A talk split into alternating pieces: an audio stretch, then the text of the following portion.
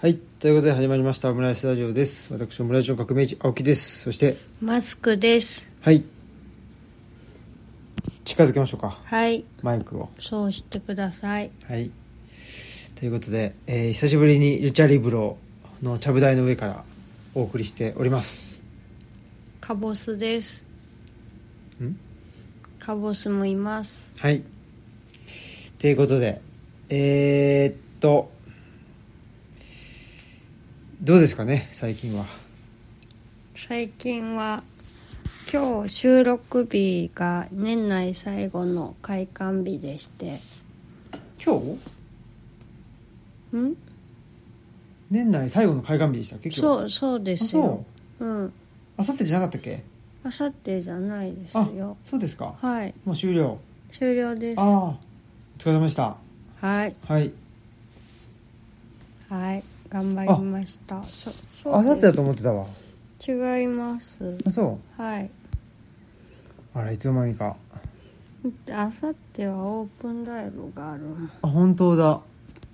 今日が最終日だったんだそうですよおおはいうんということでお疲れ様でしたはいいかがでしたでしょうかそうですね静かにはいはい終わったとうん今年はどうでしたか今年今年の開館を振り返るとあでもやっぱりねなんかあのコロナから完全になんかもう戻ったっていうかあ世の中がねそうですねなんか気を気をつけとこうとかももうなんかうんなくな ったいい,、まあ、いいのか悪いのかっていうかあんまりねなんかそうですねコロナがなくなったわけではないので、そうなんですよねうんもうまあ一般化してしまったっちゃ一般化してしまったのかもしれないんですけど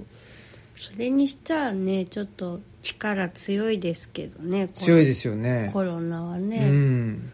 あの僕今日外風館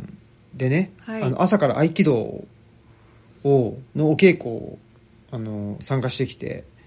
でまあなんか薄々す薄々っつうかなんか前と比べて、うんその心肺機能がえらい低下してましてああほんでいや年って年なのかなと思っうんてたんだけどこれはもしかしたらあーコロナなんの影響なんじゃないかっていうふうになんか思い始めて、うんありえるねよねだってありえ咳るものずっと残って残ってたるじゃないですか、そうで今日あの合気道にいらっしゃってたその方で、はいあのお医者さんの方うんとお話しした時に、やっぱりその若い人ほどその後遺症も残るし、うんしんどいというふうにおっしゃってましたね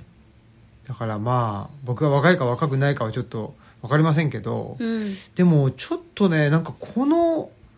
いや前合気道してた時にこんなにまあ死にそうになんなかったぞと思ってまあでもブランクがあるしいやでもね年齢もあるからと思っててとはいえね病気が一番しんどい時もうんそこまでいそうそう息上がってなかったじゃないですか、そう思うんだよね、うんもう今だってもう本当に死にそうになって僕だって今日も1時間持たなかったもんね、うんしかもは半分ぐらいさあの呼吸法とか、うん、あの準備体操、ね、準備体操があるじゃない、はい、そうだから実質動いてるのなんて多分15分20分しかないんだけど、うんもうねもうクラクラしてっていうかもう酸素がない感じがうん、ちょっすごくて、と異常ですよね、と思いましたねそこまでじゃないでしょって思うし、そう、うんというふうに思いましたはい、はい、でまあ今はちょっと四十肩一歩手前というかね四十肩状態っていうのがあるんでもう肩も痛いし、うんボロボロだという感じでねうんただやっぱり前はなんていうのかな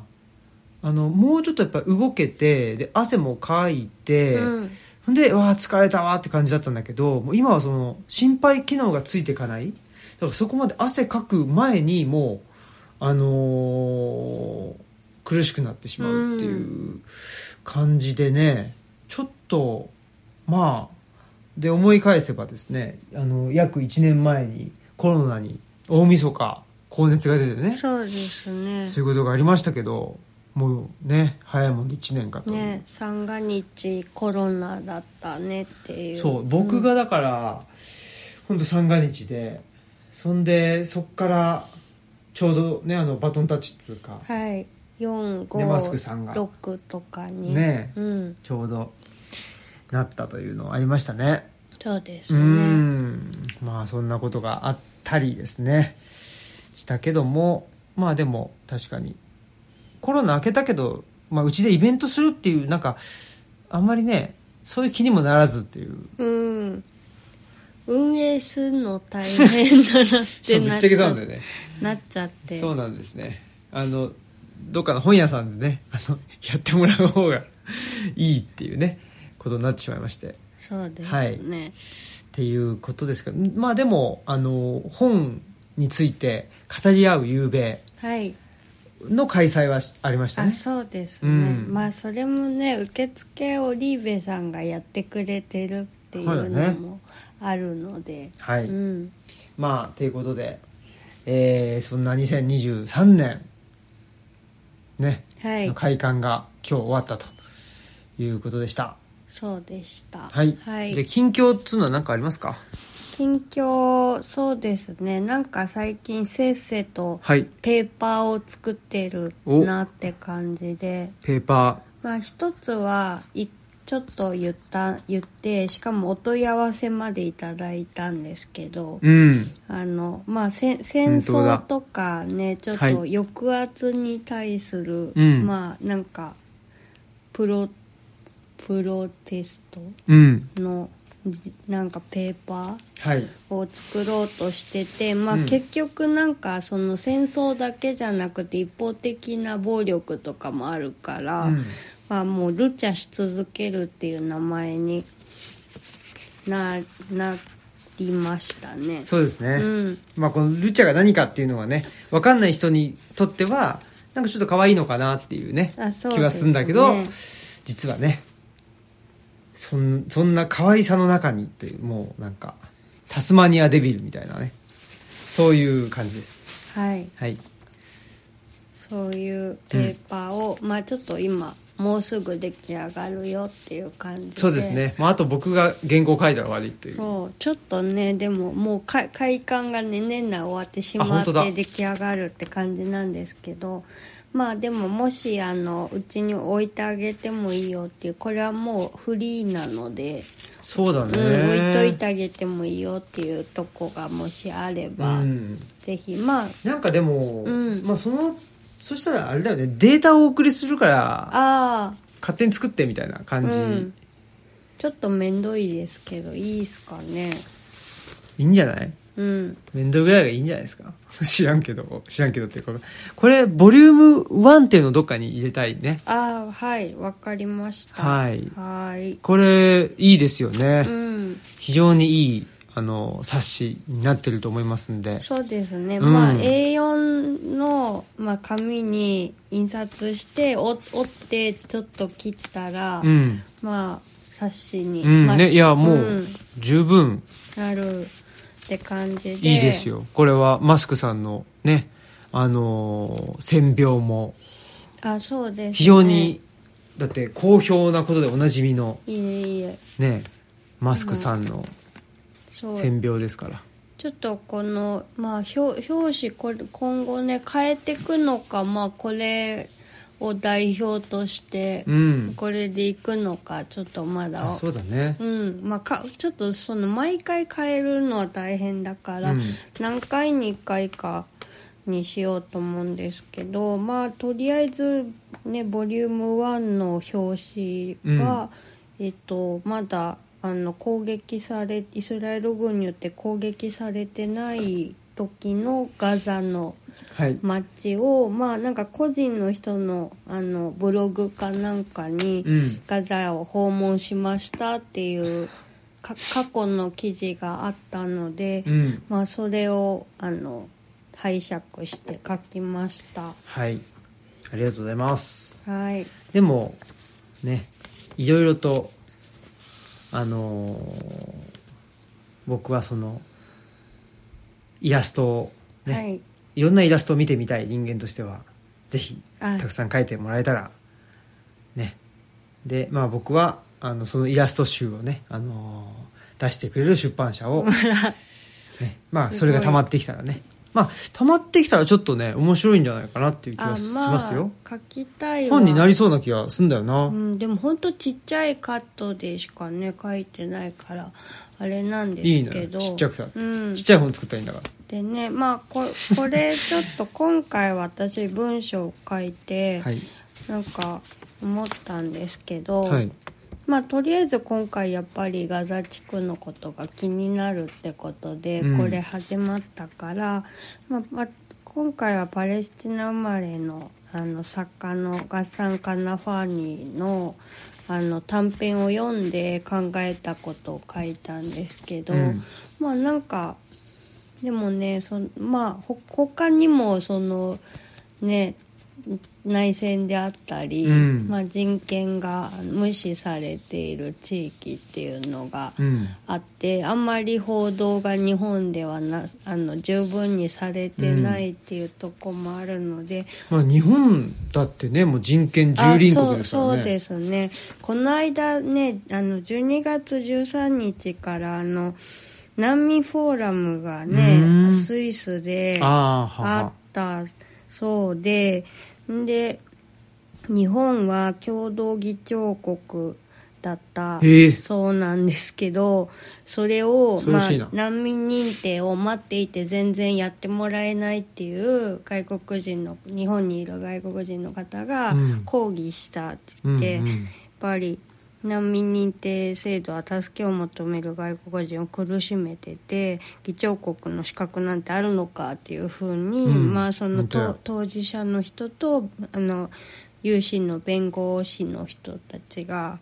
そう声を上げたらしいんですよね。本当ですよ、うんそれだと思います、そうそうでまあ今回そういう、まあ、の人権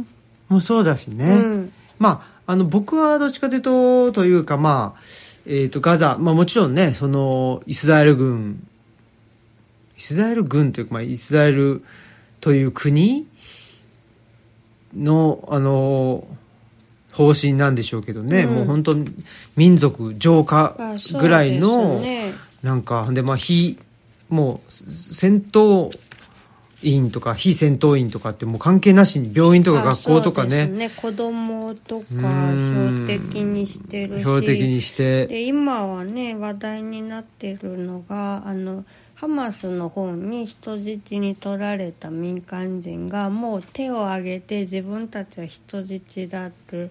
まあ、多分表明したにもかかわらずイスラエル軍に撃たれたって3人ぐらいへえ、でまあちょっと詳しい状況は知らないんですけど人質なのに撃たれたっていうことが、ハマスに捕らえられてるってことは、イスラエイルスラエル人人の人がってことそううん民間の人が、まあうんあの間違って撃たれて死んしまったっていうへー確か3人ぐらいほんでなんかそういうたことじゃん。多分のその状況詳しくわからないし、まあ、発表されてないかもしれないけど、うんでもあのなんかその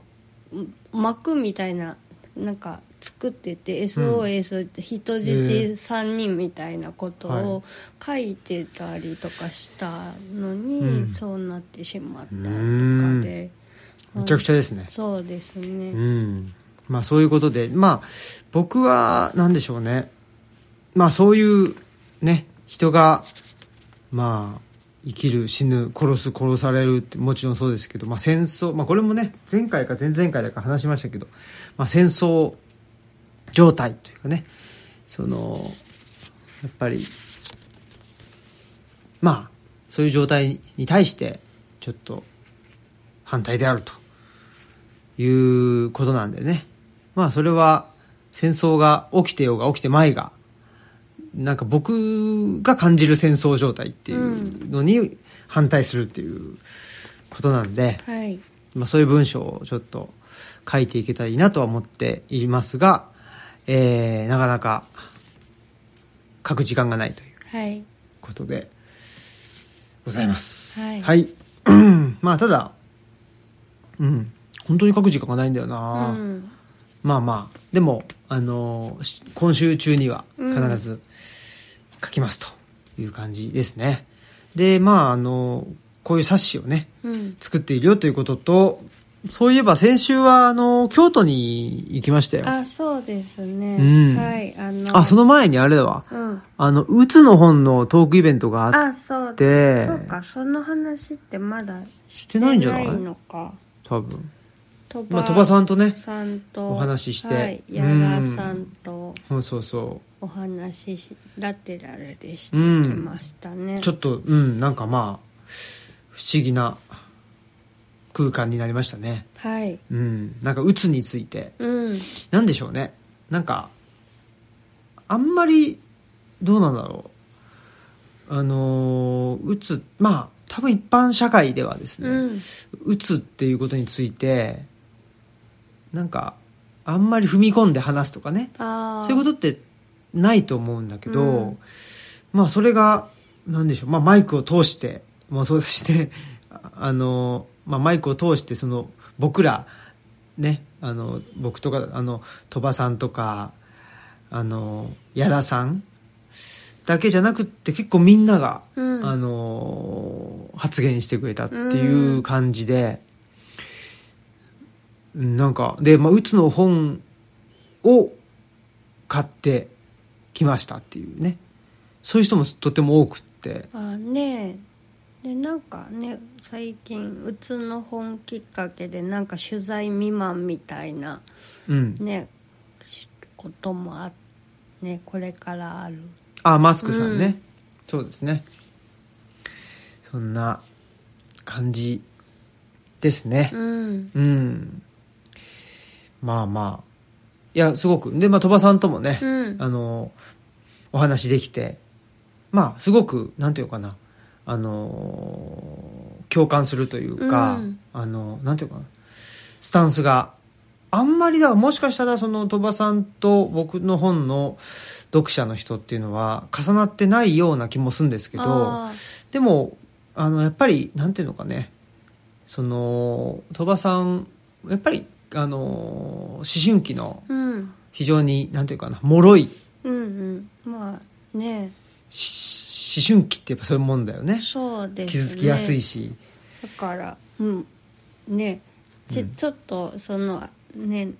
方向性は違えどユースセンターお互いやってるみたいなあまあそうかもしれないですね、感じもしますようんね。だしまあやっぱり僕の中にもそうだしやっぱ鳥羽さんの中にもそうだしそのねあのユースのうん心というか、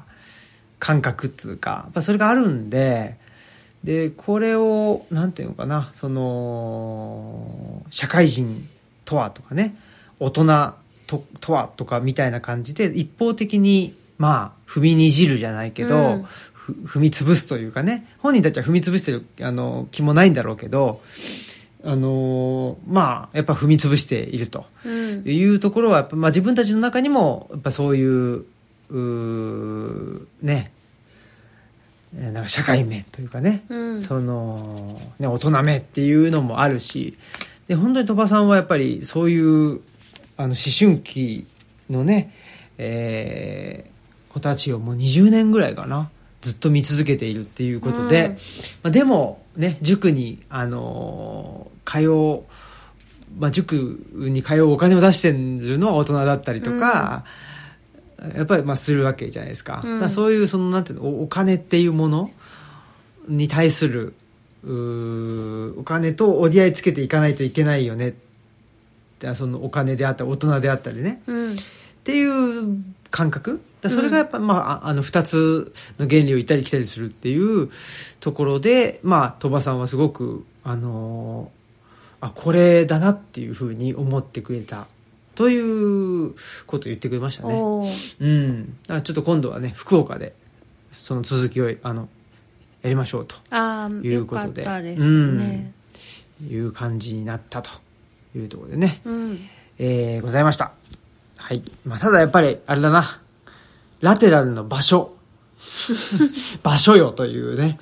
やっぱこの、ルね、あの、僕らの読者の、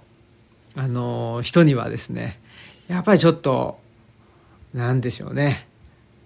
あのーねトホンさんに来てくださいっていう同じ感覚ではなかなかいあー言いにくいっていうね、うんうんまあ、すすまあごくでもお面白い空間ではあるんですけど、まあでも来てくれてねい一緒やそうにそう行そっうてくれた方もうんね、おられてよそかうっそたうでそうすねありがたかったですねはいってことでしたでその次の日に京都に行ってねはいはい非常に我々はあのまあ多分疲れていたんでしょう、えー大寝坊をしましてそうですね はい。そうですね。それで、えーっと、経文社さんにね、はいあの、古典、古典というかな、作る人になるために展をやってくれているので、それの最終日ね、はいということで、えー見に行かせていただいて、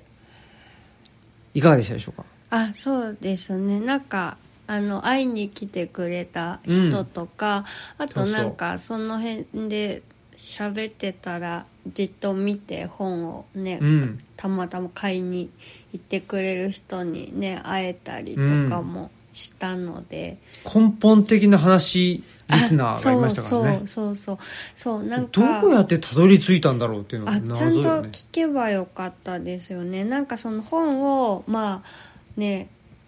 買ってくい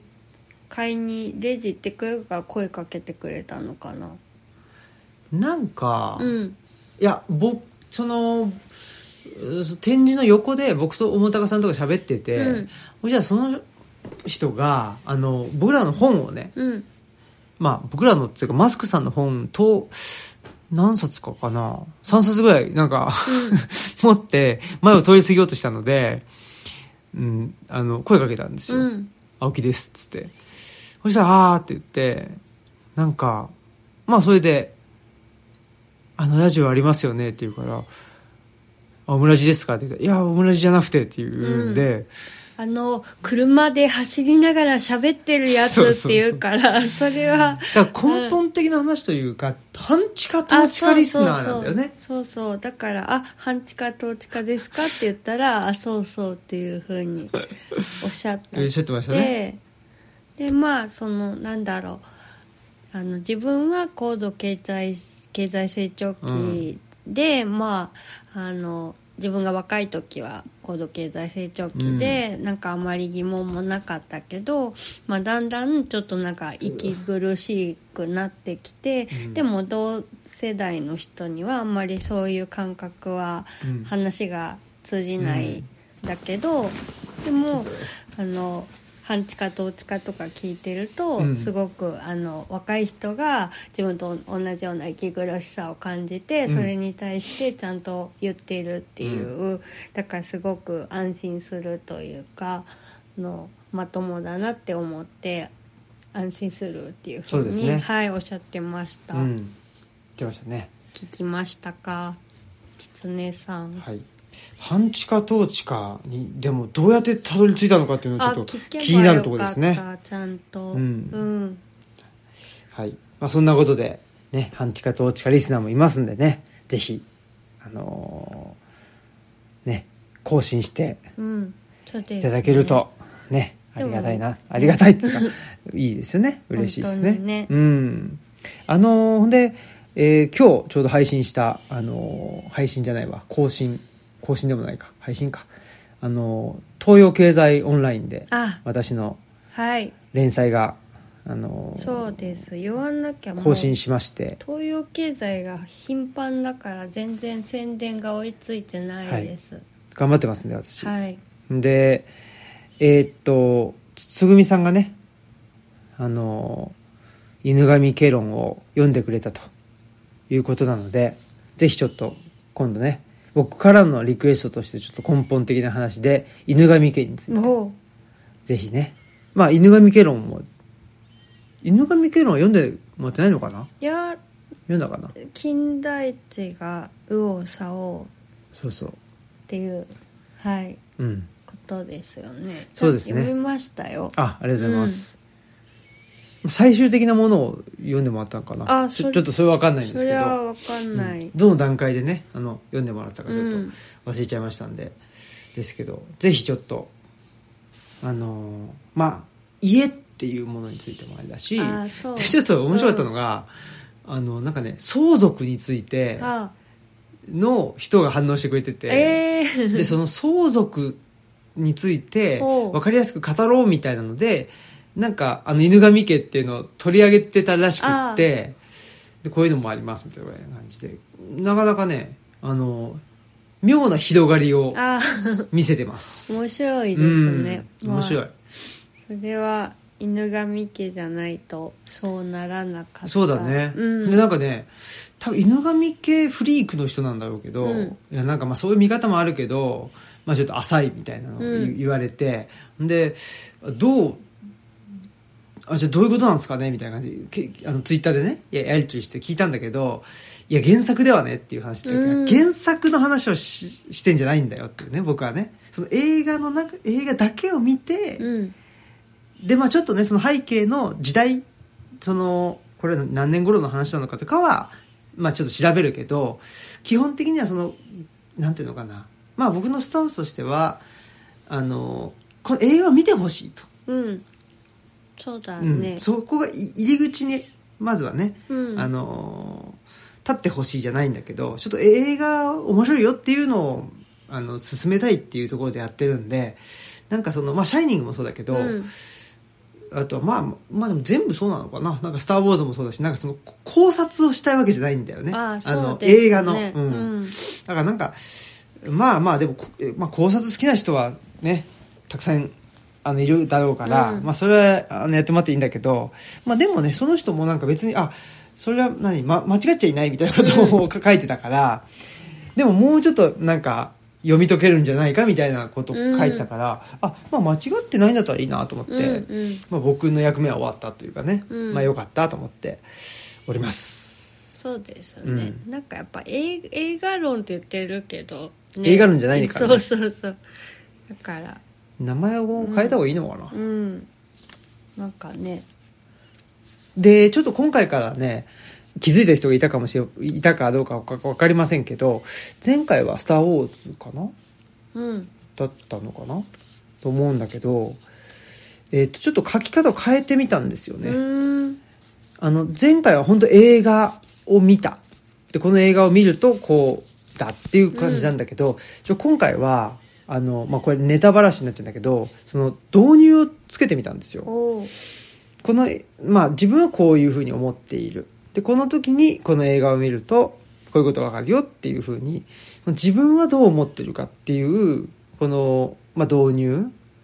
ですねこれを書いたんで多分読みやすかったんじゃないかなとああの思いますねあ、うんまあそれもあって広がったりしてうるのかな、んそうかもしれないですねごめんなさいあのペーパーを作ってるっていう話が結構途中だったんであそうだすけどすいません、あのルチャーし続けるのほかうに、ん、もう一個ねそのね宇宙一ルチャリブロの本を売ってくれてることでおなじみの、はい、トホンさんでうん、何かトホンさんで購入したことでいいことがあってほしいというそうだあのことでまあトホンさんで買ったあの本っていうペーパーをちょっと作って、うん私たちトホンさんで結構本買っていて、まあ、それが後てま々ねすなんか、うんあの文章を書くときにやあの役に立ったりとか。もちろんもちろん、うんうんあのとてもしているので、うんそれをちょっと紹介するペーパーを、まあ、トホンさんでもうごめんなさいトホンさんでもう買っちゃったっていう方はでもどうなんだろうそのそういう人はねねまあもしねお近く名乗り出てくれたらお近くの方だっあれなたのからなねもらえるわと、かんないちょっと砂川さんがどう考えてるのかわかんないから、はいまあでもあのそういうペ下手ーなパこと言えーをないんですけどねちょっと作りまそうですすねのであのこれもまたいい感じのこれはどういうふうにあれですか A4 ペライチって感じ A4 ペライチであーすでまあどうやって折るかちょっとトーンさんにもうあー任せとデータでもう送っちゃって向こうで多分折ったりしてくれるからそうだもねう任せようと思ってはい、いいっすねいやえ非常にこれはこれもぜひ見てほしいですねトホンさんの店頭を書いたのと、まあ、それぞれトホンさんで買った本の書影を書い、うん書く予定です、これもあとは僕が原稿を書けば終わりというそうです感ねじですかはい、はいそうですだからやっぱりあれじゃないですか線描がねああそう両方ともそうですねスケッチというか線描かなうんいいんじゃないですかやっぱり線描でもあれだねちゃんちゃんとそうなんか後から何かするのであればペライチに書いた方がいいですねうんそのスケッチブックに書いてるからそうじゃない方がいいのうんなんかそう展示する時とあーかにあの切らなきゃいけないとかそういうことが出て確かくるんですよ、そうですうねん、うん、非常にいいあの絵だと思いますんであありがとうございますはいぜひあの見ていただきたいですねはいはいでまあちょっとねこれもあのー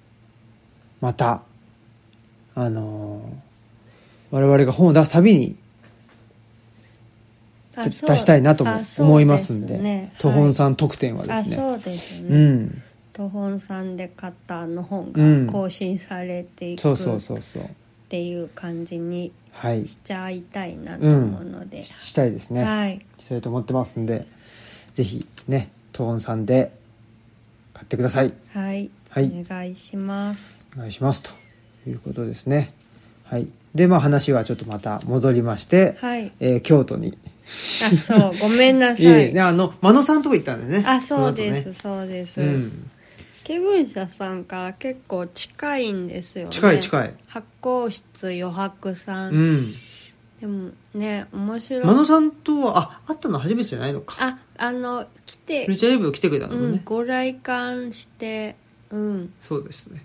立ち飲みだからあれは酒屋さんなんだけど、うん立ち飲み角打ちって角打ちっていうんだねね言うんですね、うんそういうことをねねで某某あの神戸の栗氏があね何度か来ているという、うんお忍びでねねお忍び で何お忍びかどうか知らんけど何から忍んで何から忍んでるのか知らんけどでまあそういうことでそうそう非常に、ね、素敵なねで空間でもういっぱいありすぎて本当に分かんないから日本酒がねそうですね、あの真野さんに聞いてそうもうねおすすめられるままに飲むといううんことでね、はいいやーぜひあの経文社一乗寺店というのは一乗寺永山電鉄かな、うん永山電鉄の一乗寺店っていうのがあって、でその1個か2個かって2個1個か2個か手前かな元田中2個かな元田中っていうね、はい出町柳の次だと思うんだよね、うんでそこにあの発酵室余白というねはいで忙しすぎて全然余白がないというそうです ね余知ってたけ白どねによって余白がないっていう非常によくわかるということでね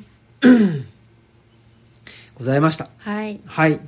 真野さんありがとうございましたありがとうございまでしたその後にねあの出町柳の、あのー駅の目の前のあれじゃないですかジャズ喫茶でねあそうですね、うんあの渡辺君来てくれておしゃべりそうそうねえおしゃべりしてでまあ僕はあの、まあ、酔いを覚ましてですね最終的にね運転しなきゃいけなかったからそうですねんで日本酒ちょっと飲んじゃったんでまああの夜風に吹かれつつそうです、ね、ちょっと歩いたりしてうんでね渡辺君とも喋ってで、えー帰るという非常になんか休日っぽいうんもうトークイベントがないと休日っぽいなって思うぐらいの感じになっちまあったというやばいですねやばい傾向ですけどねホまあリそんなこッとクでですねはいそんなことでしたあほんで土曜日は僕あれだ寛大の博物館の講義行ってきたんだわああ一応卒業生ってことでね、うんなんか全然手応えがなくてうん喋ったんだけど心配になりましたねそう大丈夫かっていそうんなねこともある、うんそんなことでしたはいそれとああとウォーキングにも行ったんだ朝ねすごいよねすごいですよ。でもちょっとやっぱ運動したいなというかね。 MeToo ですよ、 me too, you too ですうね。んはい。ということで。 えっと、はい。んで、えー、この辺はどうですかうーんんまあまあ特にないかなあ忘年会にできたんじゃないですかあそマスクさん別にこれしゃ しゃべるあれじゃないかう まあでもゆい唯一のね忘年会唯一の忘年会じゃない忘年会とかもあんまないんでそうだねまあ、年末に坂本坂本さん家にご飯食べ行くぐらいうのん感じだし、僕もだからあのポパーの面々と忘年会したぐらいの感じじゃないかな、うん村のコーラスのねそうそ忘年会うねでももうねめっちゃ、めっちゃ隣のねうん方が継いでくれたから、えそうなんだ、うんそれ僕は行ってないから全然知らないんですけ どどんなあのことになっていたのかはちょっとわからないですけどいやなんかあの村のねコーラスの忘年会だからなんかあこういうこと忘年会ですふ普通すんのかなみたいなほ感じでまああのうということ結構あのなんだろう酔ったところでけん玉タイムがあるとかああカラオケまあさコーラスだからみんな歌がうまいかあらーカラオケタイムがあるとすごいうんか、あこういうことかなみたいな、あーうん、いいですねはい感じでした、まあじゃあ楽しかったということあでねそうですねよろしいでしょうか、、はいよかったですうんはいはいそんな感じですかねね、うんああとね昨日ちょうどまあ僕はあの夜外風館外風館アネックスって外風館の横にあるあはい建物にちょっと泊まらせてもらってで今日ね朝稽古出たんですけど昨日はですねあの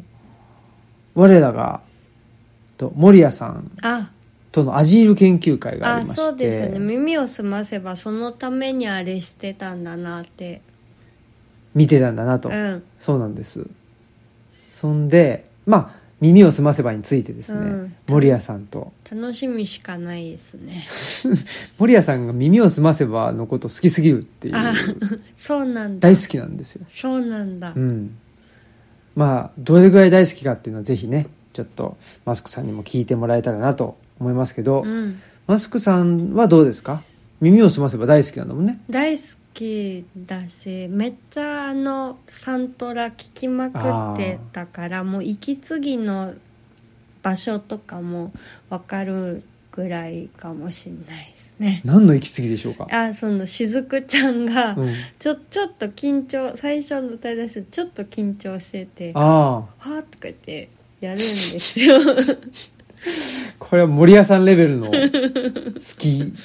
きですねこれはねあそうですかそうですねあの地球あの地地球球屋で屋さん途中からおじいちゃんたちがあのあどそうそう帰ってくるやつですかそうそうそうナイスボーカールです だねからああいうのめっちゃ地球屋さんにめっちゃ憧れてたああーそこがあったら行きたいなみたいなああそういう話をしてますあはい。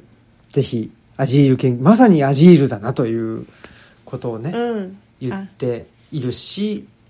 そのアジールっていうのが何か遠い、あのー日常とかけ離れた場所にあるというわけではなくて、あ日常のなんか裂け目というかあね、そうですね日常空間に、まあ、偏在している、いた時代うんなんじゃないかっていう。ね、しかもまあそういう話には多分ならなかったと思うんですけど「耳をすませばの」その背景は井上直久さんが書いてたので、イバラードもまさにそうじゃないですか、うん茨城市ああ、そうですね。駅がイバラードなんですけど、もうまさに日常の中にバラードがあるっていうコンセプトなので、そう確かにちょっとまあこれはねまたあのアジール研究会を聞いていただいてあまたちょっと改めてね、はいどうだったかっていう感想も聞きたいですけど、まあ、ちょっと井上直久さんの名前が出たのはそのさっきのねおじいちゃんうんの3人組のああの2人残りの2人がどうやら鈴木敏夫プロデューサーと井上康久さんあ直久あ直久さんだったんという話があってあーでもご存知でしたかあそれは知らなかったけどでも確かにその一回ね梅田のギャラリーでお会いして、うんお話ししてサインいただいたことあったけどその時の感じは確かにもうああそこにねいて楽器弾きそうなうん感じでしたよそうです ね、うん、確かにねす素敵なダンディーなねミドルみたいな感じだったんで、そうでしたそうはいその時はねそのなんでねご本人だって分かったかっていうとんあの絵に飾ってある絵を外してガンガンガンガン自分の ネームプレート打ちつけてたんでうんこれ本人しかできないわと確か思っにて本人がおると思ってびっくりしたうん大ファンですもんね大ファンですねはいということでえーアジール研究会もねぜひ聞いてみてくださいとはいいうこと楽しみねでしたはいそんなことでねえーっと近況以上でございますはいはいあのお便りあがちょっと待って来てるとか来てないとかっていう話なんでちょっと待ってはいいいですかはいはいお便りスペシャル、お便りスペシャル、お便りスペシャル、お便りスペシャル、お便りスペシャル、お便りスペシャル。はいはいお便りがスペシャルうんえー、とオムラジネーム東の都のゆかりさん、はい職業会社員の方です革命児さんマスク P 様こんにあごめんなさいどっちも様って言ったんだって革命児様マスク P 様こんにちは先日はお便りをご紹介いただきありがとうございましたはいまたブログへの掲載にご快諾いただいたこと重ねてお礼申し上げます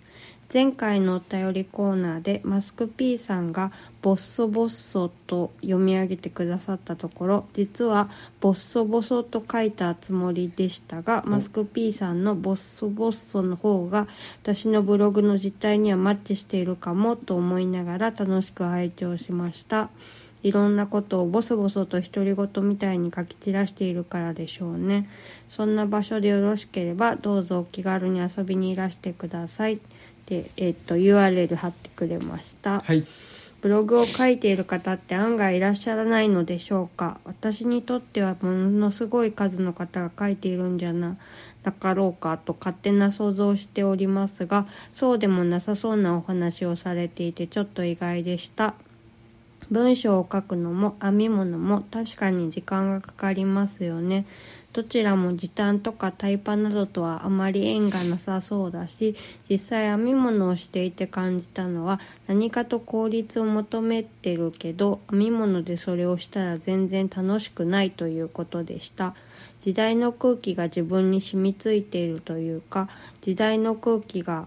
自分に染みついていることに無自覚すぎたなと思いますし物を作ったりすることにタイパとかコスパとかが入り込んでくると一気に想像力や創作ひいては生命力の伸びやかさが失われるようにも感じますせめて自分自身に対しては伸び伸びさせてあげられるように心がけていたいものですラジオとメッセージとブログという即レスではないペースでのやり取りはお二人がお話ししてくださった通りとても貴重だと感じています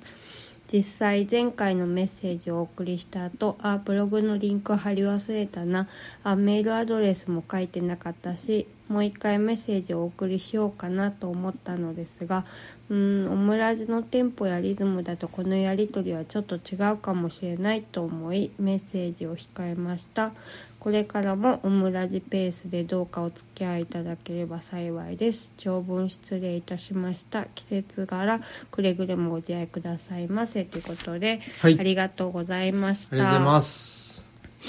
ね本当にでもやっぱし時間をかけるっていうね、そうですね、うん、なんかどうやっても逆に言うともうどうやったら時間をかけれるんだろうっていうぐらいのねなんか感じにはなってきてますよで僕今一番時間かけれる時間かけてんなって思うのは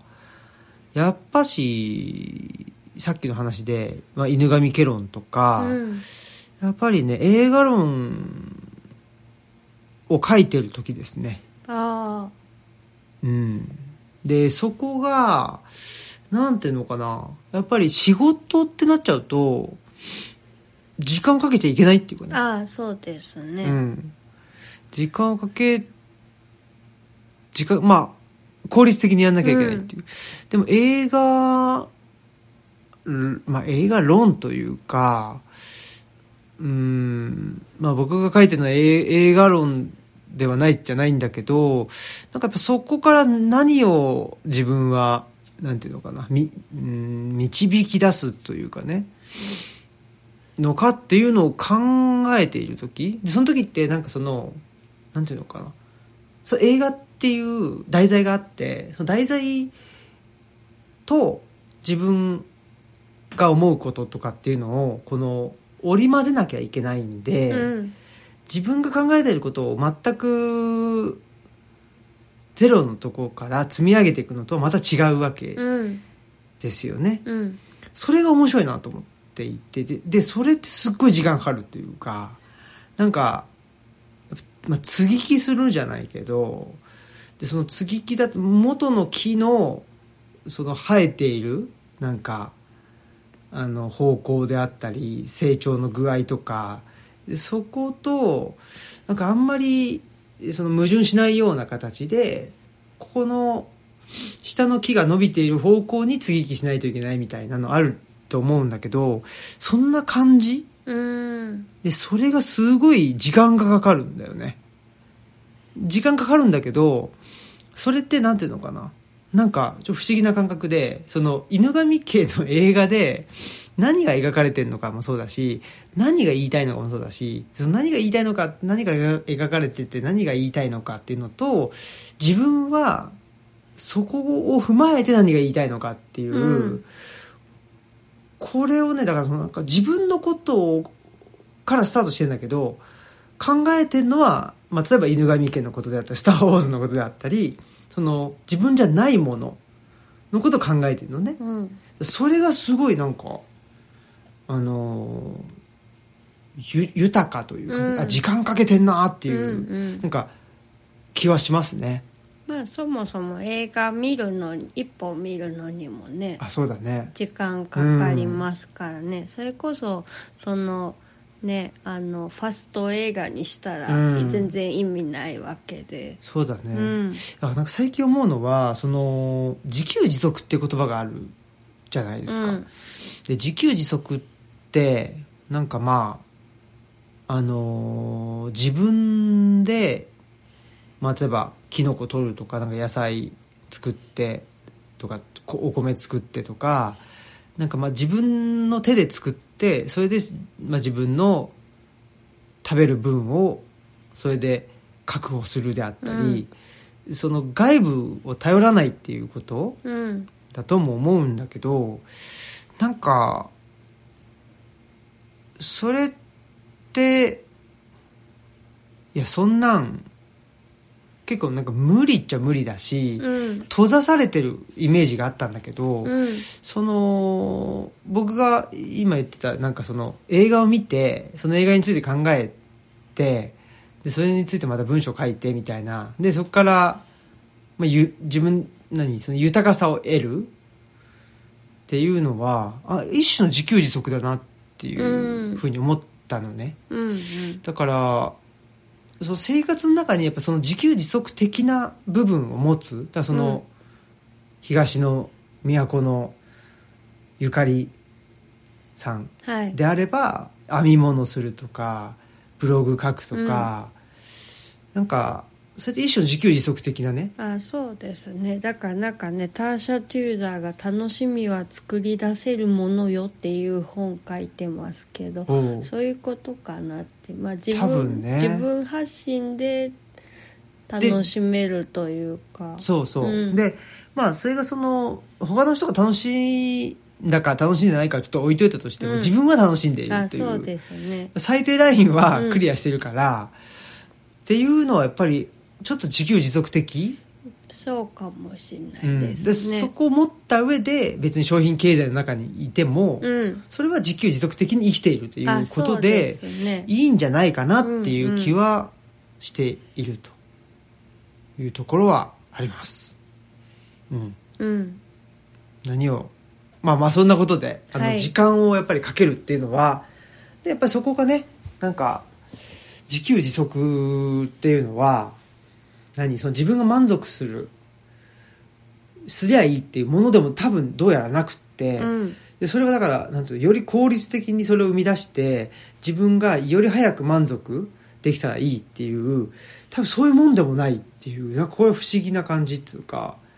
らその満足するとは何かっていううんことかもしれないんだけど、からなんかねあのーお腹がいっぱいになるっていう時にねそのガツガツガツガツってまあそれこそね売ってるもの買って買ってきてお腹いっぱい食べた、まあ、これもあの満腹にはなっているんだけどやっぱりまあちょっとねあのなんかねおしゃべりしながらそのご飯食べるであったりそのご飯作るのも一緒に作ってみたいなそういうなんかご飯作る前とご飯作っまあ、ご飯食べながらとあとまあ後片付けとみたいななんかここれも全部含めてねひ一つのっていうのの満腹っていうのとやっぱり質が違うあわけじゃないですかそうですねだからこれはねまあまあそいやそんな当たり前じゃんって言われちゃそうかもしれないんだけどでもなんかやっぱしいより効率的にうんより早く満腹になりゃいいじゃんっていう世の中の中でなんでゆっくりみんなでご飯食べなきゃいけないのっていうのを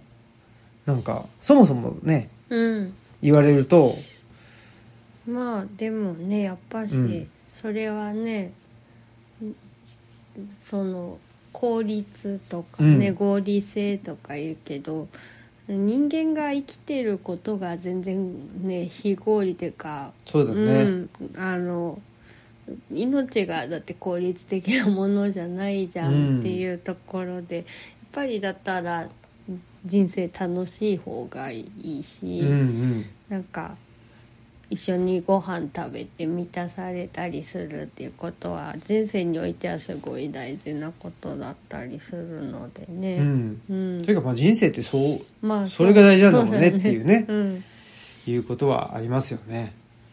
うん。まあ、そんなことを思いました。はいはい。ありがとうございます。ありがとうございました。ぜひね、また、あの、でもね、ブログ、僕ちょうど他の違う人からもうん、ブログ書いてるんで、っあていうふうに言ってもらって、うんちょっとまだ読めてないんですけど、うんだうんから実は結構やってるのかもしれないね。ああそっかでもあんまり知さ、らうん、ね、読んでくださいとかってさ、ああそう言わないそっていうだねことなのかもしれないですね、僕なんかはねなんかやっぱりあの読んでもらいたくなっちゃうからいいもうねあの「ブログ書いてます」とかって言っちゃうけど、うんみんなやっぱ結構そのああねひっそりと、うんおしとやかというか、うんおしとやかっていうのかなあとねボッソボソとボッソボソに関しては本当にただ口が回らないだけだなってだからいいでこすねっちの方がいいと思ってそう言ったっていうわけでは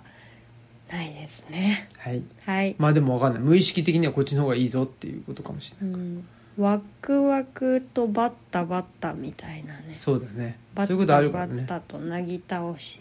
うんはいだからねあの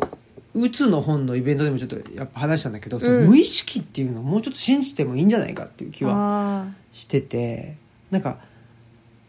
あのまあねこれ内田先生が言うけどほら言い間違いうにその人の、まあ本当のというかねあー無意識的なものが言い間違いにあのなんか現れてるっていうことをねーうんよくおっしゃったりしてるけどまあそれは多分ある種まあほ本当かどうかはあれとしても、なんか無意識というかねああまあね、うんなんかその方がなんか楽しい気がすんだよね。あ生きてる上でね、うん、なんかなんつうのい意識下にあるものだけがそのね、あうんあのーまあと正しくてその意識の外に出ちゃうと間違っているとかなんていうのちょっとおかしいよねとあかまあそう結構そういう世の中じゃないですそうか。ですねでこコントローラブルそうそなうことに対するなんだろう信仰みたいのうがんあるけど、もうちょっとなんかそのそこからねあれですよもうはみ出したっていいさと。うん、 なんかもうね、はい、うんゆえーっと夢をそうもうねゆ夢を描こうとはいえーっとでも なんかそれってちょっとあのまあその歌詞はいいですけど、はい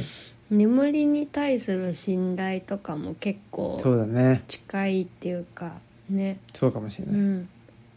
からそちょっとわかんない、ね、眠りに対して怖いと思ってるところがあるんだけどそれってなんかコントローラブルじゃない領域に行くのが怖いのかなみたいえでもね、なうんいやそれもあるのかもしれないけどやっぱりそのなんていうのかな安心ああですよ、まあそれはうん、まずはそのだから自分はそのアンコントローラまあ寝てるってことアンコントローラブルな世界に行くことでもあるし自分はまあある種無防備なああそうですねことになるわけじゃないですか、うんでその時にやっぱりなんていうのかなあのー無防備な状態が安全であれば安心安心あそしうでてすね無意識の世界に行けると思うし、そうじゃなかったらやっぱ無意識の世界に行くっていうことは自分は安心ではななくなることになっちゃうからやっぱり怖いっていうことになるんじゃないかな。そうですねうかんかぼちゃんめっちゃねあのどこででもすごい安心して寝てますもんね、やっぱそれは経験の積み重ねっていうか、寝てる時に嫌なことされたそうこそうそとうないからあの他に人がいても安心して寝ていいってつ経験を積み重ねた結果だと思うんですよね。まあ、それがちょっとあんま積み重なってうん積み重なり不足というか土台のところが、うんねないので私はそれかもしれないですねねでもまだまあある種そういう意味ではその積み重ならないっていうことの悪影響もあるけど、うん積み重なることの影響うんまあこれもいいいい悪いあるのかもしれないけどそこもあるじゃない、うんそれもある種のその無意識を信じることなような気がするっていうかね、うん積み重なった先って分かんないわけだからそうですね、どう出るかねうんでもそうただまあ一個一個、まあ、自分にとっていい経験を積み重ねていくとまあどこで何が出るかうん分かんないっていうのはある種その無意識を信じることだし無意識を楽しむっていうことになるんじゃないかなと思いますけどね。はいはい、と思っております。そんなことで、はいえーまた長々と証拠りもなく喋ってきました、はいはい、私はまだ仕事が仕事をしなきゃいけないわおもう仕事仕事人ですねはい必殺はいこの番組は、図書館、パブリックスペース、研究センターなどを難航する、人文地の拠点、ルチャリブロの提供でお送りしました。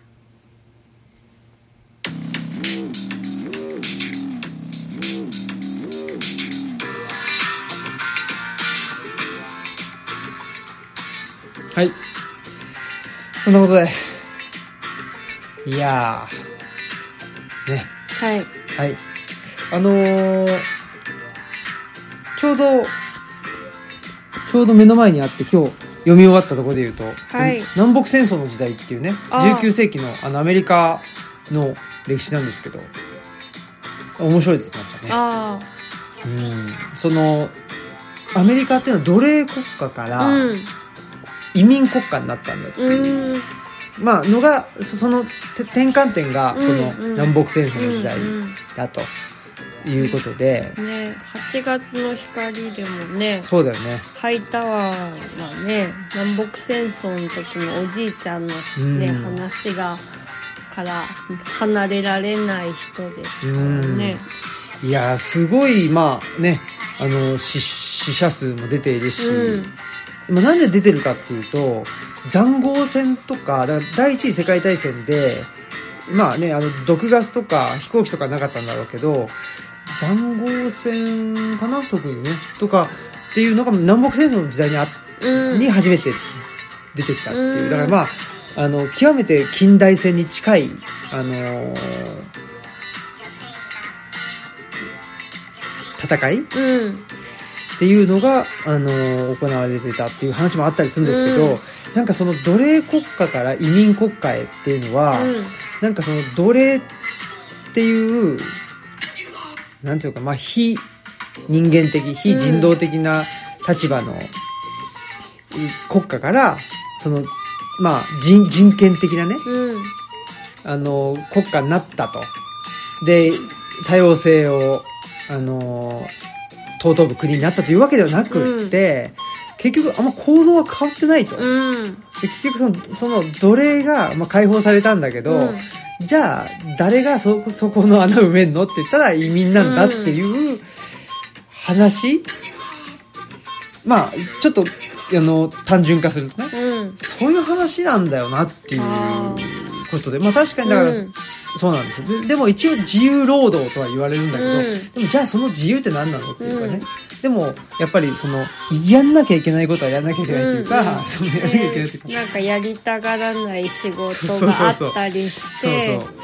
それを担うのが移民になったとそうそうそうそうっていう話なんだなっていうことでね、ちょっと私はそうかと思ったということでしたこれ、ね、木戸